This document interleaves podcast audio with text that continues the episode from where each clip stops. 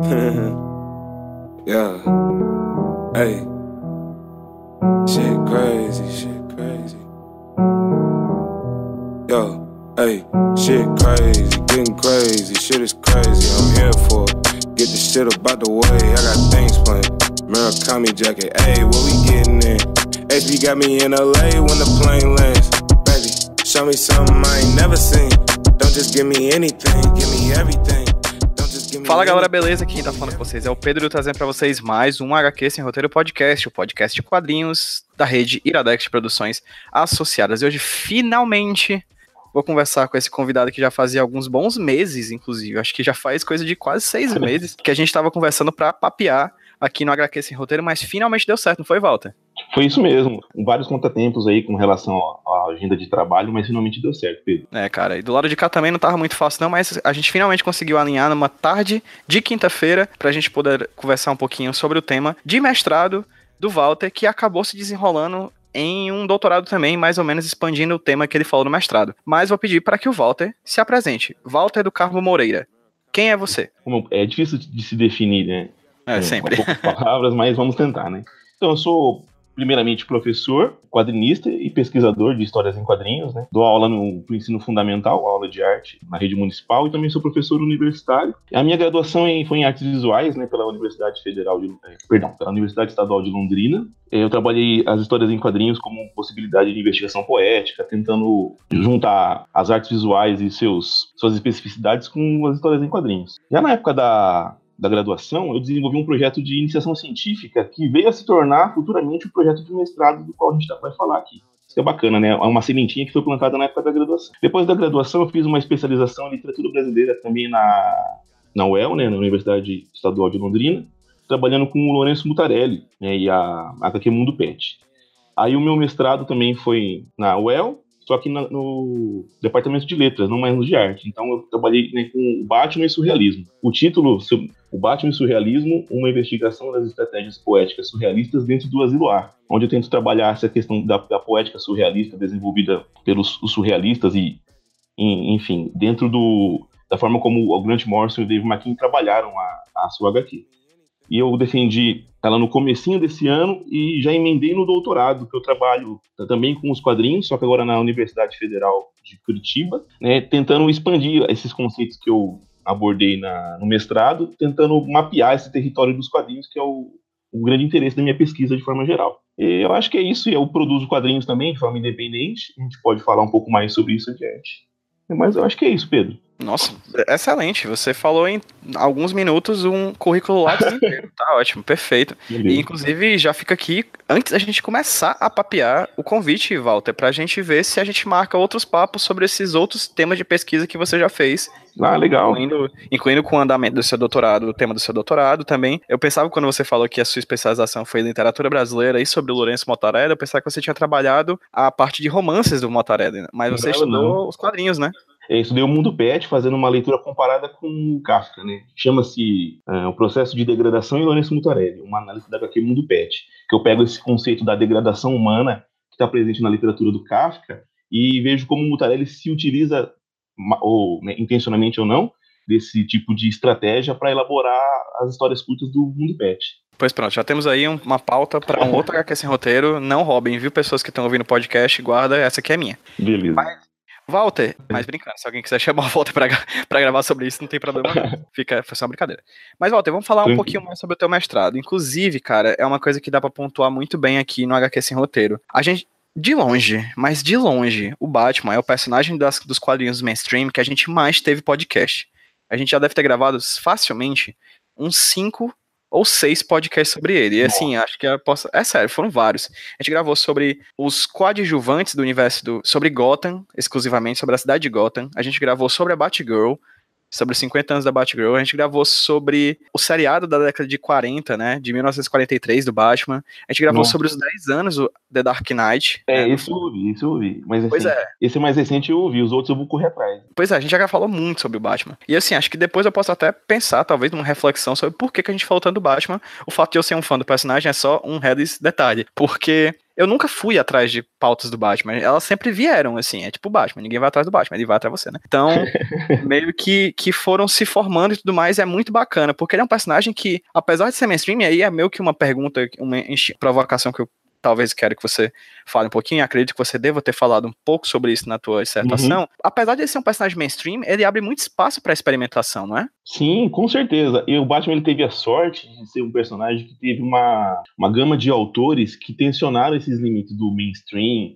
e do quadrinho enquanto arte, enquanto proposta experimental, né? O Asilo Arkham é uma, é uma prova disso, né? Uma das minhas HQs favoritas. E o fato também do personagem, ele também ter essa, essa, essa apelação, né? Porque ele é um personagem que ele é humano, né? E ele usa das suas próprias condições, seja financeiras ou intelectuais, para poder dar conta do, da sua missão de combater o crime e, e seguir com as suas investigações. Né? Esse caráter detetivesco, o, o, visual, eu acho que tudo ele nele é, desperta interesse, né? E a gente é conquistado desde criança pelo personagem. Eu acho que isso também não pode ser deixado de fora e a série de, de TV e o, e o filme, então a gente tá sempre lembrando dele, né? É um personagem que ele tem essa, esse ar mais sisudo, mas também ele também tem essa versão mais bem-humorada.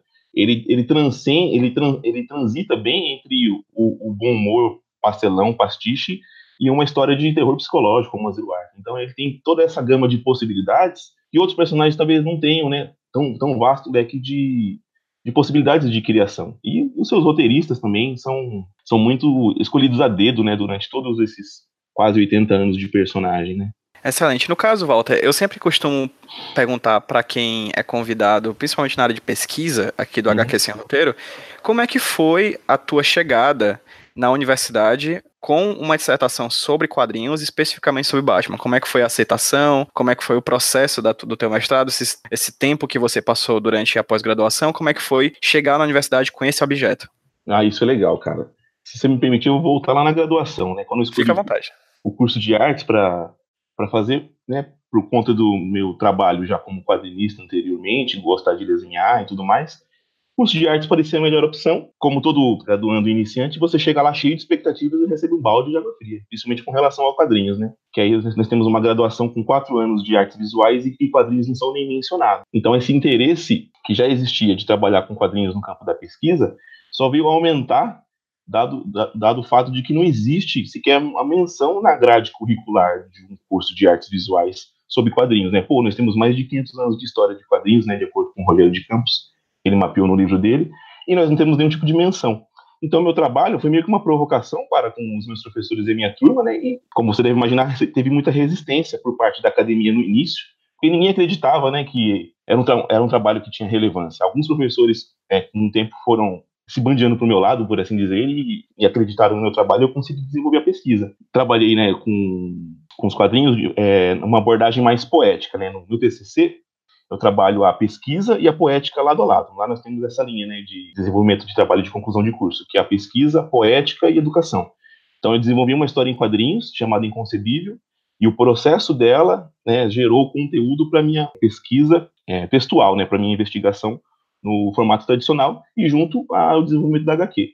E refletindo sobre os quadrinhos e a arte, então, basicamente, o TCC foi essa, essa, essa relação, essa conversa, esse diálogo entre a pesquisa científica e a produção artística, propriamente dita.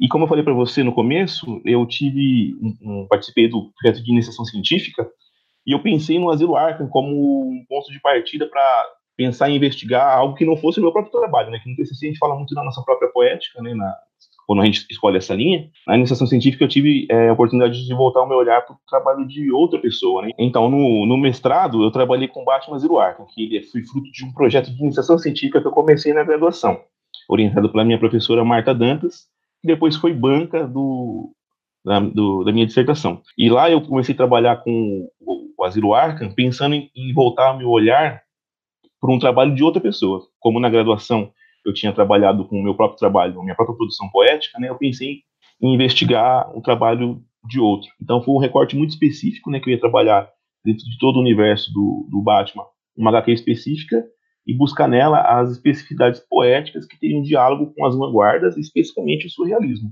E aí, e aí esse projeto se desenvolveu e foi desembocar no meu projeto de mestrado que já foi feito no Departamento de Letras também da Universidade Estadual de Londrina, né? E também lá teriam esse, esse, essa resistência, né, de você trabalhar o tema que é mais caro às artes do que a literatura, que é o surrealismo. Né? O surrealismo, as artes visuais, ele tem uma expressão talvez um pouco maior do que na literatura. E o objeto quadrinhos ele não é, não é muito bem visto ainda, né, pela academia de modo geral mas consegui também encontrar professores que abraçaram a ideia, né? Mas o fato que, tanto no departamento de artes quanto no departamento de letras, poucos ou nenhum professor tinha contato sequer com quadrinhos, né? E se apresenta um trabalho como Asilo Arkham, as pessoas caem da cadeira, né? Porque nunca tinham visto aquilo. A ideia ainda é que quadrinhos são feitos para crianças e somente crianças, né? E sua, sua temática geralmente seria vista como infantil ou não seria digna de, um, de uma pesquisa acadêmica. Uma, uma bobagem, né, por falta de conhecimento. Aí, é, a partir disso, eu pensei, pô, nós temos que, enquanto pesquisadores, né, falando com outros colegas, de levar os quadrinhos para a academia e mostrar né, de que eles podem sim e devem ser pesquisados, independente da sua natureza. São um, um caminho rico de, de, investigação científica que perde espaço nas academias. Se for pensar na Universidade Estadual de Londrina, uma das maiores universidades aqui do Paraná, e você não tem um, sequer a menção na grade curricular de artes visuais ou literatura das histórias em quadrinhos. Isso é um, uma tragédia. Perfeito, Walter. E no caso você fala que desde a graduação você já pesquisava sobre o surrealismo, não é isso? Não, na graduação eu pesquisava sobre os quadrinhos dentro do okay. campo das artes mesmo, né? Ok, aí, ok. Aí o surrealismo ele entrou no projeto de iniciação científica que, durante a graduação, né? Uma coisa Perfeito. paralela. Perfeito, perfeito. Walter, para quem tá ouvindo a gente, o que é o surrealismo? O surrealismo é uma escola artística, né, uma, uma das últimas, talvez a última vanguarda artística do século XX, que lida com elementos do inconsciente, com o irracional, com aquilo que é interior à, à, à psique humana, né, aquilo que a gente esconde, que a gente guarda, lida com, com os demônios, né, e, tra e tratam ele como matéria-prima para a criação. Acho que talvez seja um bom resumo.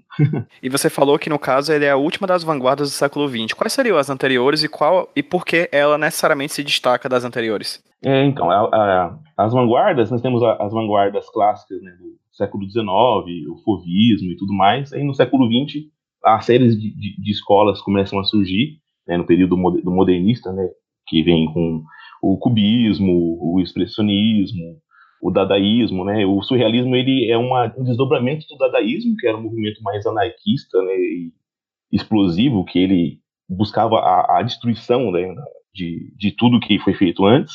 E o surrealismo ele pega essa, essas questões políticas, né? E a questão do inconsciente também estava surgindo na época com Freud e tudo mais, e tentam criar uma, uma filosofia, né, de que tentam unir a, a, arte e a vida, né, trazendo um reencantamento para o mundo que foi devastado pelas guerras. Então, o surrealismo é uma resposta a esse mundo irracional, inconsequente e autodestrutivo, onde talvez se a magia e a imaginação tomassem conta da vida cotidiana, pudesse daí surgir um, um novo patamar de existência. Então, o surrealismo ele tem essa filosofia, que eu, que eu acredito, né, na minha pesquisa eu falo um pouquinho disso, ainda hoje ela reflete na forma como a gente pensa a arte e a relação entre arte e vida. O surrealismo ele foi a última vanguarda porque depois disso nada mais é, teve tão impacto e se, se, ramificou tanto quanto o surrealismo. É, nós temos outras vanguardas como a pop art e, outros desdobramentos, mas aí se enveredam por um, por um outro campo que eu acho que não surte tanto impacto quanto o surrealismo surtiu costumo dizer que ele é, seria sim a última das vanguardas. E você consegue me pontuar alguns dos autores mais, alguns dos pintores mais conhecidos dessa vanguarda artística? Ah, um, um dos mais famosos é o Salvador Dali, né? mais que tenha sido banido da, da escola surrealista pelo André Breton, que é o seu fundador. Temos o René Magritte, que é um pintor excepcional. O, e, e, e o interessante do surrealismo é que ele agrega a si vários artistas que não necessariamente estão vinculados ao surrealismo de forma consciente, né? Por exemplo, a Frida Kahlo, ela nunca foi, é, nunca disse que ela era surrealista, mas ela é considerada uma surrealista pelos, pelos surrealistas, né? E, inclusive, o surrealismo ele é um movimento interessante porque ele faz um movimento para frente e para trás, né? Ele elege a, é, pintores que estão trabalhando, que podem ser surrealistas, inclusive com surrealistas, chamado proto-surrealistas, né? Do passado, como no caso do Lewis Carroll, né? Que o Breton amava e achava que ele era um proto surrealista, né? E vários outros artistas, né, que a gente pode pensar na, na, na contemporaneidade, né, como o Giger, o Giger, né, o cara que fez o design do Alien, também flertava muito com surrealismo, até o Alejandro Jodorowsky também assume esse, essa faceta. Né? Então, o surrealismo ele é muito vasto, né, para a gente poder pontuar ou colocar numa caixinha. Né? A própria poética surrealista ela, ela sugere que a gente não faça esse enquadramento, esse recorte muito específico. Perfeito. Inclusive, o artista, o desenhista, que a gente vai falar um pouco mais sobre o trabalho dele aqui hoje, que é o Dave McKean, que é o Sim.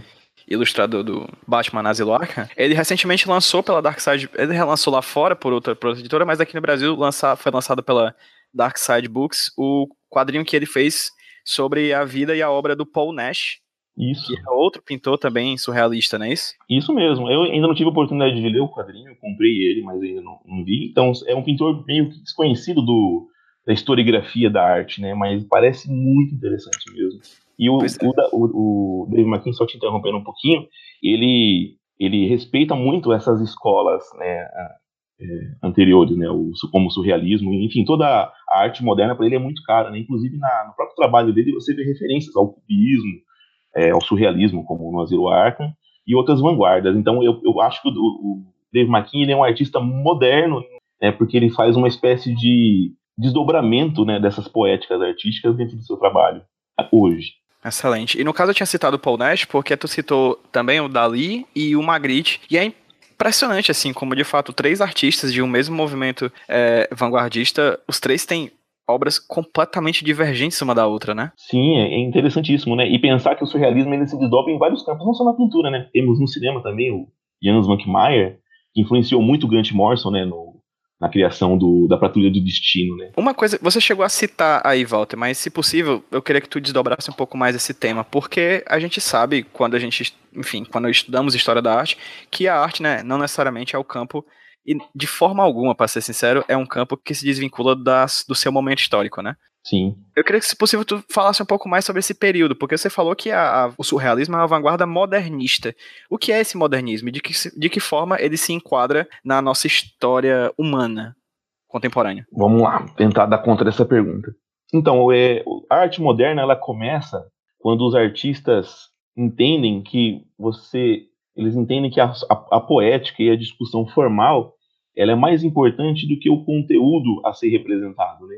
Durante muito tempo na, na, nas escolas artísticas, é, pensando no neoclassicismo, que redescobre a arte clássica grega, que há uma arte baseada na reprodução dos modelos clássicos e, e, a, sua, e a sua, de certa forma, a sua continuidade, né? e essa filosofia do belo, a arte moderna não tem essa preocupação com o belo nem com a representação real ou naturalista da, da realidade, muito menos com, em respeitar as escolas anteriores. Né? Os pintores começam a pensar que a, a sua matéria-prima e a sua própria poética pode ser desenvolvida além dessas, desse dever histórico de representar o, as, as, artes, as belas artes do passado.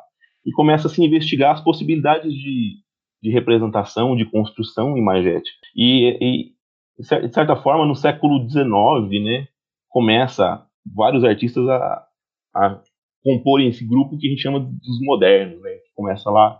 É difícil achar um começo, né? Talvez com.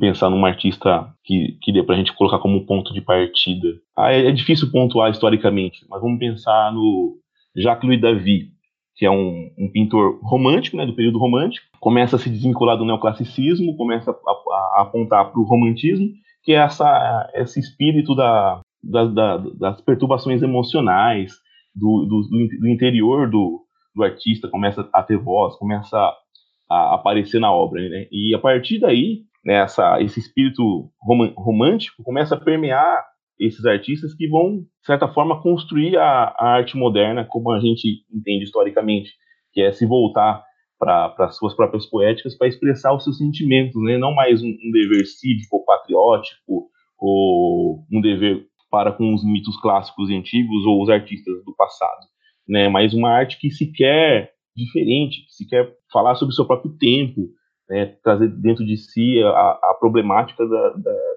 da, sua época e discutir ela através da, da forma, através uma, da matéria, né? um material começa a também ter a agregar um, um, um, valor poético ao trabalho, né? Você não tem mais que a necessidade de fazer uma obra naturalista que represente a realidade como uma fotografia que você nem vê mais a marca do pincel, como se fosse uma imagem idílica do, de uma realidade impossível, né? A, o pincel, a pincelada, a gestualidade, a marca do autor é, começa a ser mais forte do que esse respeito à arte antiga, né? à arte clássica. Aí você tem Picasso, você tem Van Gogh, você tem todos esses artistas que têm a sua marca muito forte no trabalho e essa preocupação com, as, com a forma, com a investigação, com a busca não do novo, mas de tensionar os limites do material e do, e do que se pode ser trabalhado numa obra de arte. Né? Discutir todas essas coisas, esses valores, esses, essa transgressão do, do seu tempo. Inclusive, recentemente eu estava lendo um livro para o meu mestrado, já fazendo Sim. talvez um vínculo com as nossas pesquisas, sobre fotografia. Sobre a fotografia, na verdade, é, um, é uma, um paralelo entre a fotografia e a história da arte. É um livro muito bom, inclusive, recomendo para quem estuda fotografia, que é Fotografia entre Documento e Arte Contemporânea, que é um livro do André Rouillet, um teórico francês, em que Bacana. ele fala que a fotografia, é, ela chega ali no, na segunda metade, na, na, no final, nas últimas décadas do século XIX, e ela é o tipo de imagem prioritária perfeita para o período da época que, a, que o modernismo traz. Na verdade, uhum. é uma é uma imagem que ela traz a possibilidade de trazer para perto e mais de longe, tal como as ferrovias faziam, tal como o telégrafo estava fazendo, tal como o vapor estava levando as pessoas cada vez mais longe. A fotografia é o tipo de imagem que se encaixa perfeitamente no período histórico que ela nasce. E aí, dessa forma, esse, essa falta de compromisso, esse compromisso tão grande que é construído, na verdade, a fotografia, a ideia de fotografia como imagem da realidade é uma construção social, né, que uhum. vem desse período do modernismo, porque a fotografia tal qual a pintura, ela é uma imagem que pode ser manipulada de mil formas possíveis mas ela vem ali do, no final do século XIX, tapar esse buraco necessário de umas imagens que tratam desse, desse fazer científico que aflorava a época e, de certa forma, tirou da mão do pintor a necessidade de ser o retratista do verdadeiro, né? Perfeito, Pedro. É, realmente, a fotografia é um ponto crucial dessa mudança de paradigma das artes, né, que aí, como você bem pontuou, ela tira da mão do artista essa necessidade de retratar o real, dando tempo e espaço para artista se preocupar com outras coisas, como o imaterial, como a, o interior, né? E como to todas as outras possibilidades que as artes vão explorar ainda mais, é, retirado delas essa necessidade da representação fiel da realidade. Né? O action painting, né? A pintura de ação do Pollock, enfim. Exatamente. Muita coisa ali futurismo, é, o futurismo, que não se preocupa mais em retratar o momento, mas o, o futuro, né? Exatamente. E é interessante pensar que alguns dos pintores começaram a se utilizar da fotografia para trabalhar também, né? perfeito, né? Perfeito. Como no caso do Monet ou Manet, eu sempre confundo os dois, que desenhava as bailarinas, que se utilizava da fotografia para captar o tempo, né? E o recorte da fotografia começou a influenciar a pintura, né? Porque você tem um recorte é, do mundo que traz o close, traz essa aproximação, né? A pintura ela muda também a sua forma de observar o layout, né? do enquadramento e como você retrata é, a vida em movimento, né? Trouxe esse movimento. É interessante que a gente fala desse negócio da, do real, real, real, real, essa palavra real, porque existe palavra real dentro do surrealismo, né?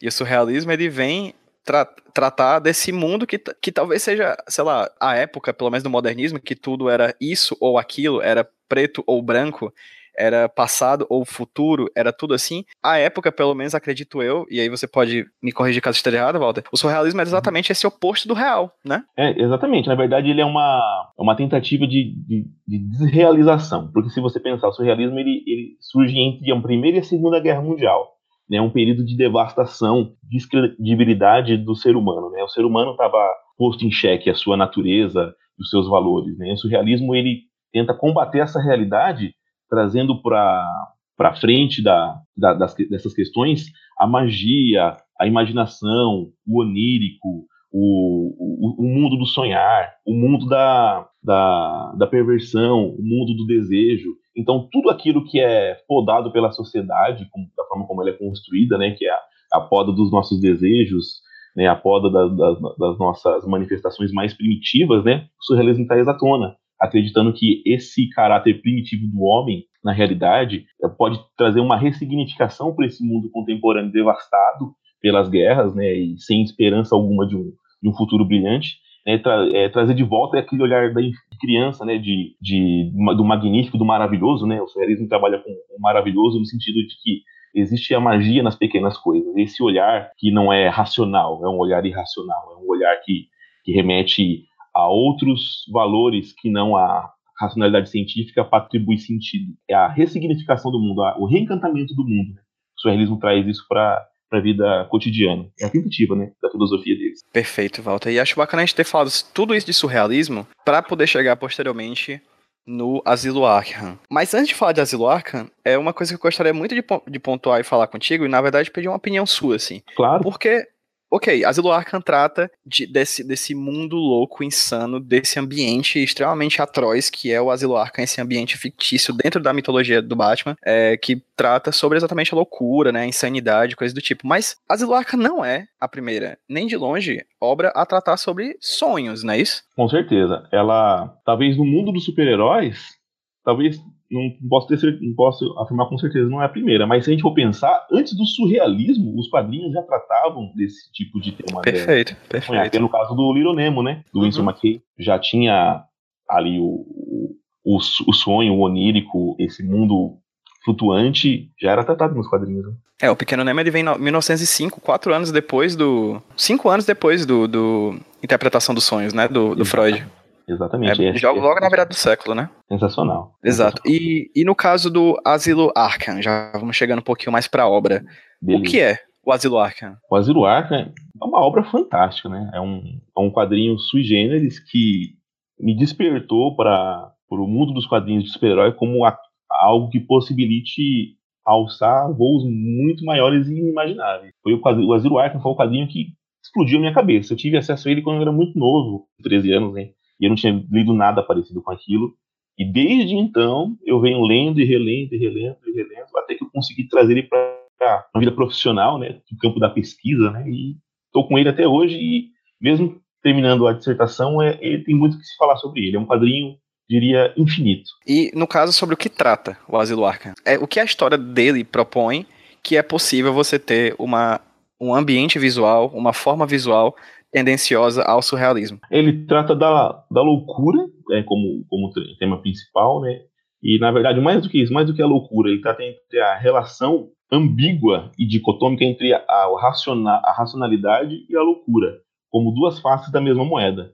Né, que tem uma frase que o Coringa fala né, do, durante o quadrinho, não vou saber se está direto agora de, de, memória, mas é que o que define um louco é de que lado ele se encontra dos portões do asilo. Né? Então, na verdade, ele, ele, ele denuncia que a própria racionalidade, que a gente tanto admira e, e se vangloria, na verdade, ele é uma outra forma de loucura. O surrealismo, ele lida também com essa ambiguidade entre o que é sanidade e o que é loucura. Então, a trama, Batman, ele é chamado ao, ao asilo pro, pelo Gordon para interferir no asilo, que houve uma rebelião encabeçada pelo Coringa no dia 1 de abril. E aí já começa a loucura daí, porque é dia 1 de abril, dia da mentira, os detentos do asilo se rebelam e eles, em vez de fugirem do asilo, eles pedem que o Batman adentro. Então a intenção nunca foi escapar do asilo.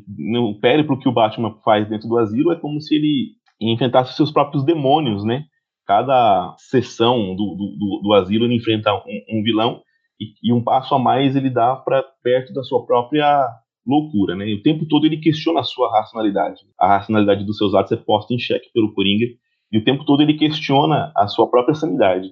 Então, pensando na, na, na trama, eu acho que a gente pode sintetizar ela como a, o questionamento do que é real, do que é imaginário, do que é loucura e do que é racional. Esse quadrinho ele é de 89, se não me engano, é isso? eu errado? acho que a publicação original é de 80 89 e no Brasil saiu em 90. Acredito que, não sei se você tratou disso na sua pesquisa, mas o Asilo Arkham, em que momento da história do quadrinho, da DC Comics, ou do quadrinho mainstream americano, dos quadrinhos super-heróis, se encaixa? Ah, ele se encaixa na, na, na, chamada invasão britânica, né, talvez um pouco além, e o isso, e a Frank Miller, Millerização dos quadrinhos, né, que pós Cavaleiro das Trevas e esse, essa nova virada que os artistas britânicos Frank Miller e os artistas britânicos como Alan Moore, Grant Morrison, Pat Mills e o americano Frank Miller trouxeram com, com a sua vinda para o mercado norte-americano de trazer essas novas questões, né? É como se fosse a perda da inocência dos quadrinhos, né?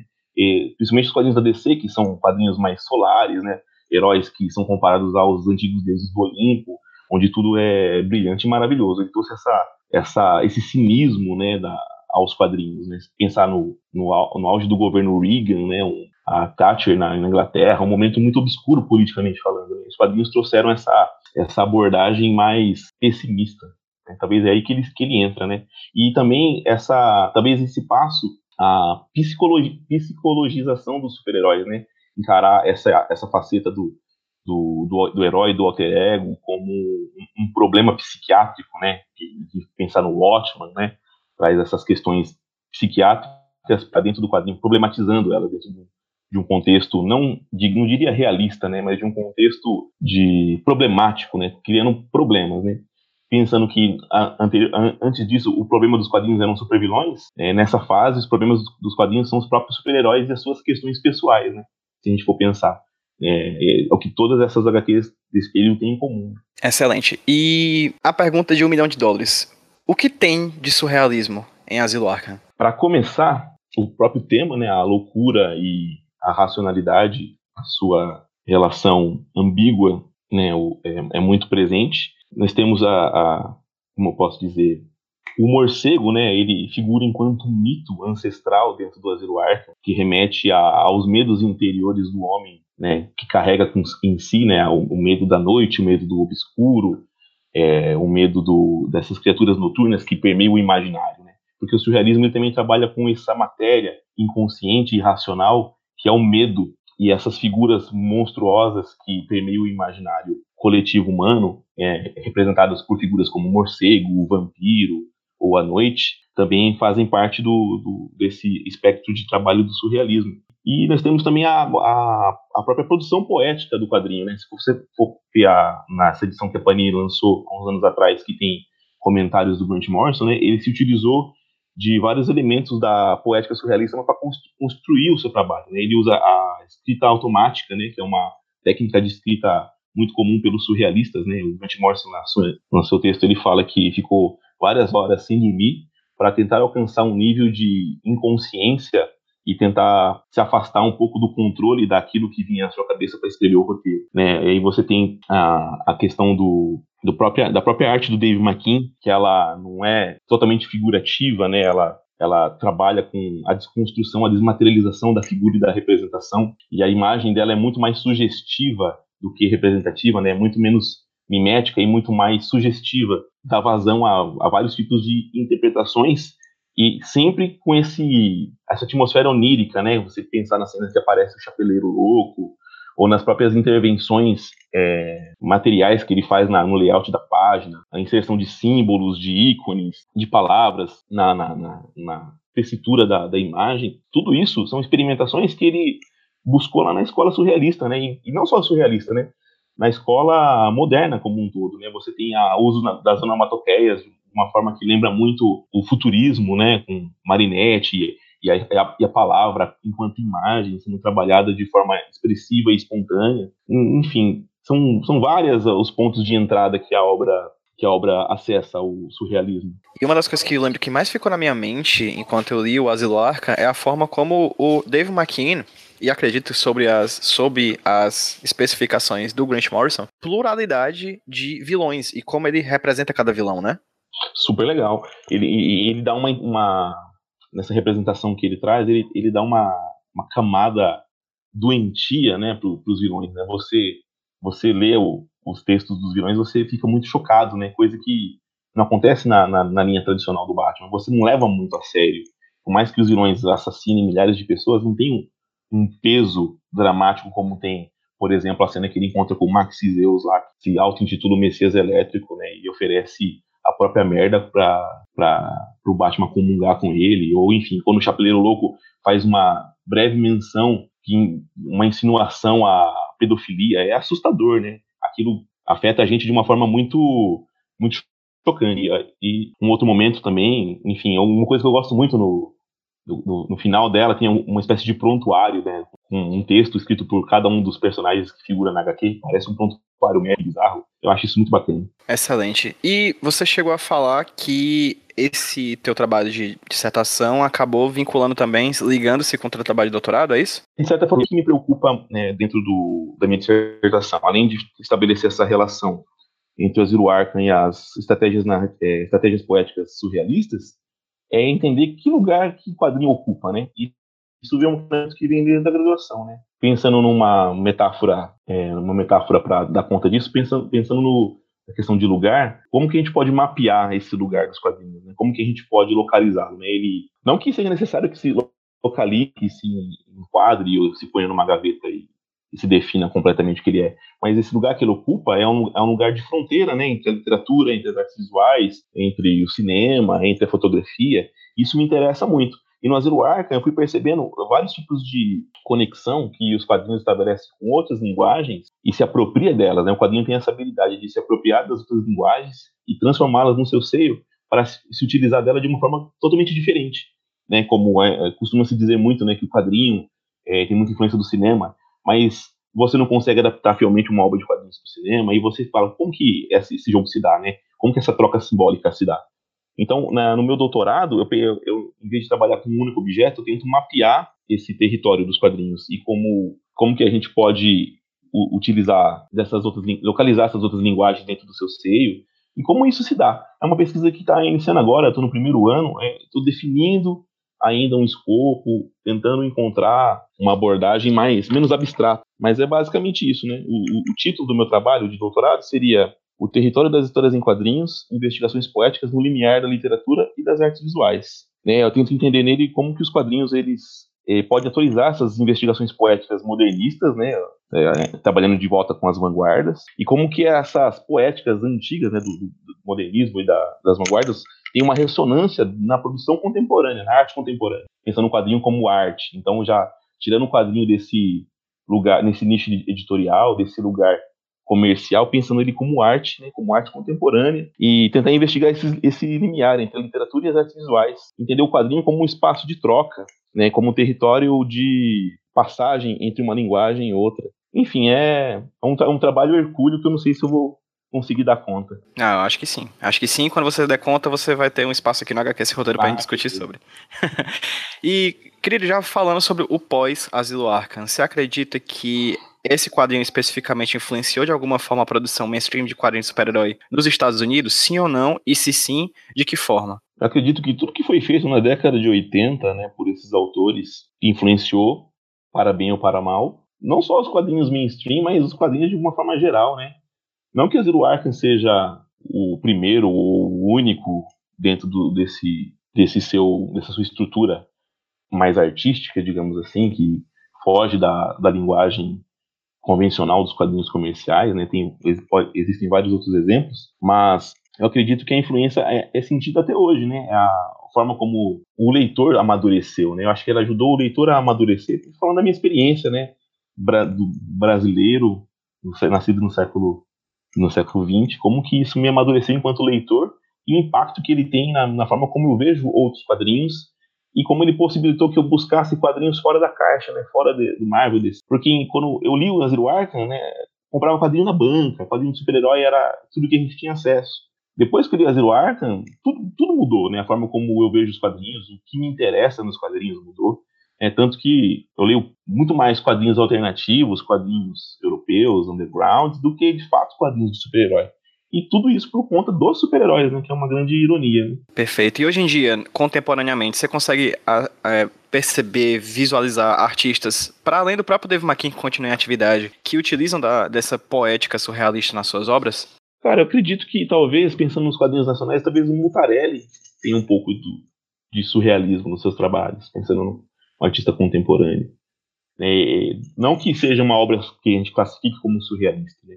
mas tem ressonâncias do surrealismo. Se a gente pensar num quadrinho como A Caixa de Areia, né, no, ou nesse último quadrinho que ele lançou com o nome gigantesco do Meu Pai de um ET e tudo mais, tem um pouco dessa, dessa presença né, da, da matéria inconsciente e do onírico, que é muito caro ao surrealismo. E a questão da loucura também, né? Todos os personagens do Mutarelli parecem estar sempre à beira de à beira do precipício, né? Olhando nos olhos do, do, do, furacão. Walter, excelente o papo e repito, refaço todos os convites que eu já fiz aqui para você, tanto para ah, falar bacana. sobre as suas pesquisas que já rolaram, quanto a, que vai acontecer agora com esse teu doutorado. E fica à vontade aí para falar para quem tá ouvindo a gente como as pessoas conhe com, conseguem conhecer tanto o teu trabalho acadêmico quanto o teu trabalho como artista. Beleza, Pedro. Primeiramente, eu gostaria de agradecer o convite. Espero ter atendido as expectativas. Né? Não sei É, esse papo de, de, de, bar, assim, é muito gostoso falar de forma espontânea, ter uma preocupação de, de fazer citações acadêmicas. Eu acho tudo isso muito legal, muito fluido. Talvez que torne o seu podcast tão interessante e, e traz coisas interessantes para leitores talvez não tenham esse, esse o campo da pesquisa como o ideal, né? O leitores, é, enfim, corriqueiros dos quadrinhos. O meu trabalho, ele pode ser encontrado no academia.edu, minha, minha pesquisa, né, eu, eu, posto muita coisa lá. Tem o Instagram, tem o Facebook, que eu estou sempre atualizando com, com o meu trabalho. E tem um blog que faz algum tempo que eu não mexo, né, chamado Inconcebível, que eu fiz ele na época do meu TCC, para postar a progressão do meu trabalho de conclusão de curso, né, os esboços da minha, da minha HQ, as páginas prontas, enfim. Um trabalho que foi feito em 2014 e eu atualizo ele muito de vez em quando. Na verdade, é um, é um problema manter essa constância. E eu queria, antes de, de encerrar, falar para você uma novidade que eu devia ter dito no começo e me esqueci. O meu, a minha dissertação ela vai ser publicada ainda esse ano pela editora Marca da Fantasia, do Henrique Macaulay. Olha aí, cara, tava guardando ouro, bicho. Pois é, me fugiu. Ainda anotei para não esquecer de falar e me fugiu, cara. Aí as pessoas vão poder ter um acesso talvez muito mais fácil né, ao trabalho. Perfeito, cara, perfeito. Quando é que sai mesmo? Então, sai ainda esse ano. O Henrique ainda não precisou uma data, né? Eu já mandei para ele edição revisada e tudo mais. Assim que eu souber, eu te comunico de alguma forma, a gente faz um, um away aí.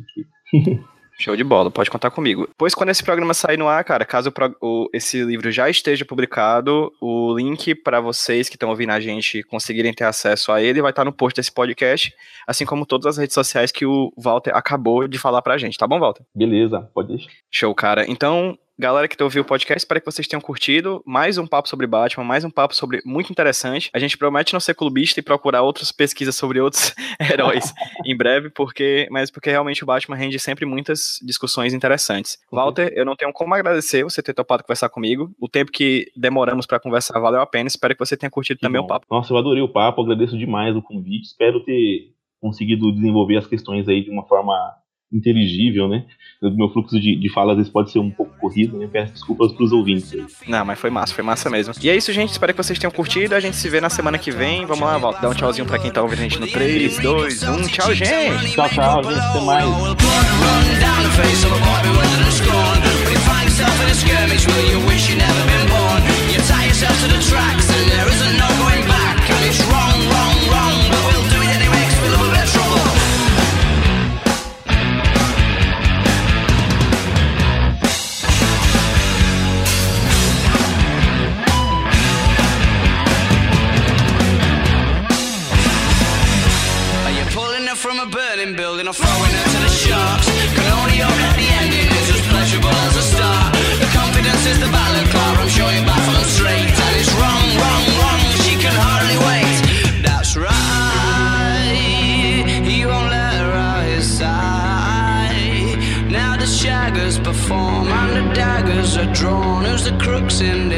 cry.